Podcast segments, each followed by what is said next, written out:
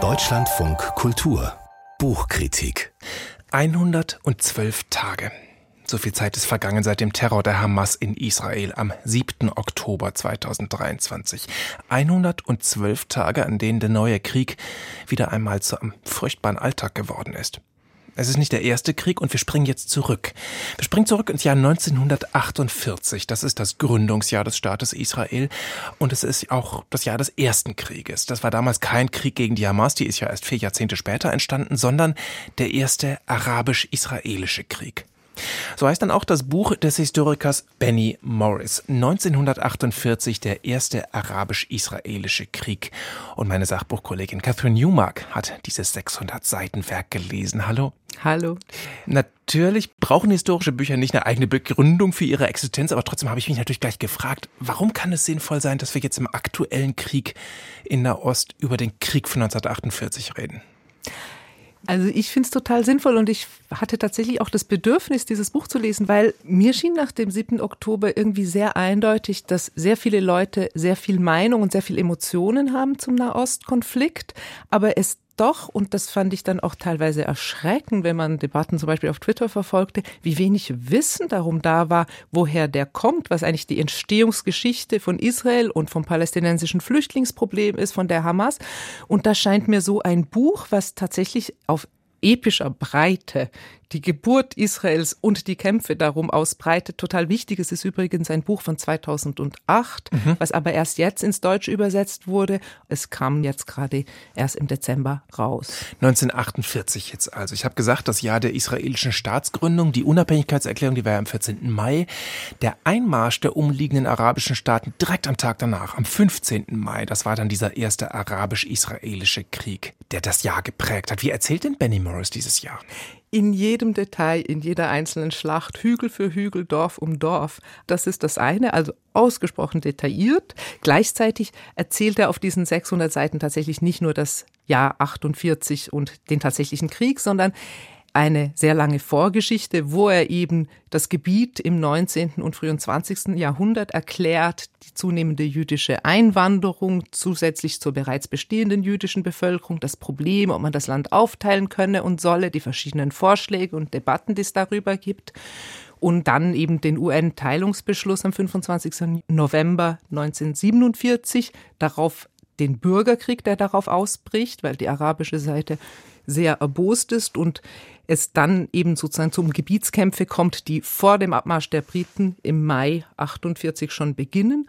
Und dann, dann ist man schon ungefähr nach 200 Seiten, ist man dann endlich beim, bei der panarabischen. schon, schon nach 200 Seiten. Also dann ist man nach ja. ungefähr 200 Seiten bei der panarabischen Invasion und dann geht es auch nochmal sehr detailliert um alle strategischen Hügelkuppen. Okay, also ein sehr faktengesättigtes Buch. Jetzt haben wir vorhin gesagt, dass heute viele mehr Meinung als Ahnung haben.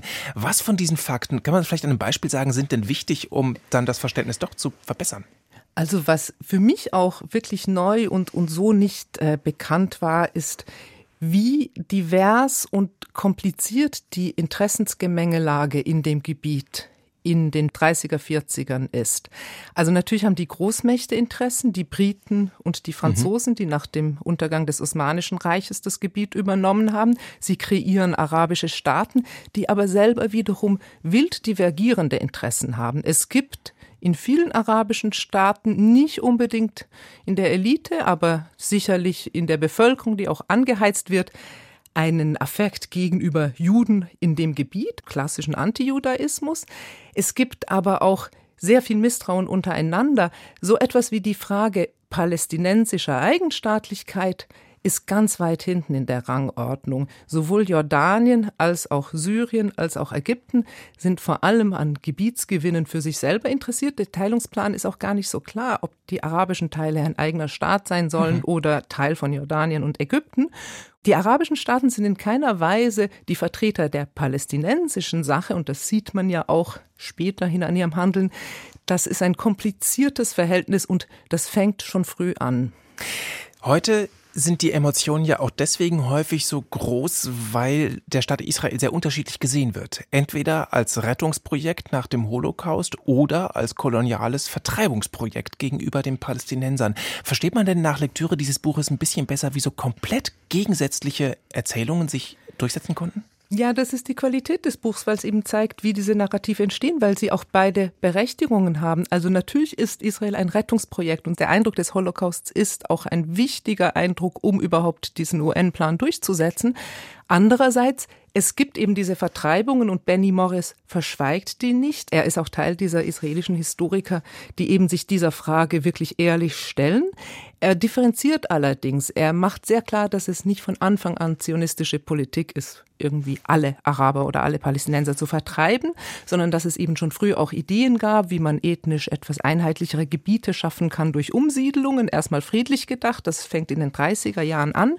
Und dann im Kriegsverlauf, wie sich diese Vertreibungen ergeben, nämlich erstmal aus militärischer Notwendigkeit, dann tatsächlich auch aus der Idee, dass man mehr Land will und dann vor allem nach dem Krieg, indem man eben sagt, wir lassen keinen mehr zurück. Nach diesem schrecklichen Krieg wollen wir keine Araber mehr auf unserem Gebiet. Und die Herleitung, wie das Flüchtlingsproblem zustande kommt, das uns nach wie vor so beschäftigt und das auch nach wie vor so tragisch ist, das finde ich wahnsinnig überzeugend.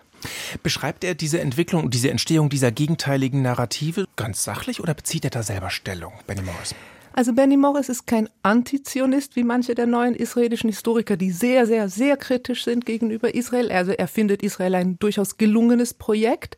Er ist allerdings selbstkritisch und ich finde in diesem Werk gerade mit all dieser Detailfülle geradezu heroisch sachlich und nüchtern. Also er beschreibt selbst einzelne Massaker wirklich nochmal ganz differenziert. War es ein Mob oder war es eine Armeeanheit? Also war es eine offizielle Weisung oder aus der Situation geschuldet, dass hier plötzlich Tote waren und so weiter. Und er versucht wirklich an jeder einzelnen Stelle zu differenzieren.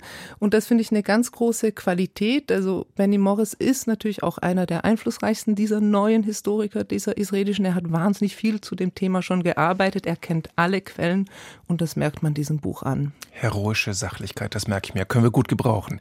Catherine Newmark empfiehlt uns dieses Buch, das heißt 1948, der erste arabisch-israelische Krieg.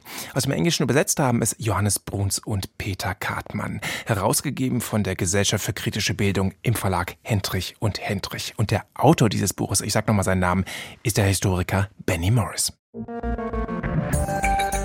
Mehr von der Lesart hören Sie auch in unserer App. Der DLF Audiothek. Jetzt kostenfrei herunterladen für Android und iOS.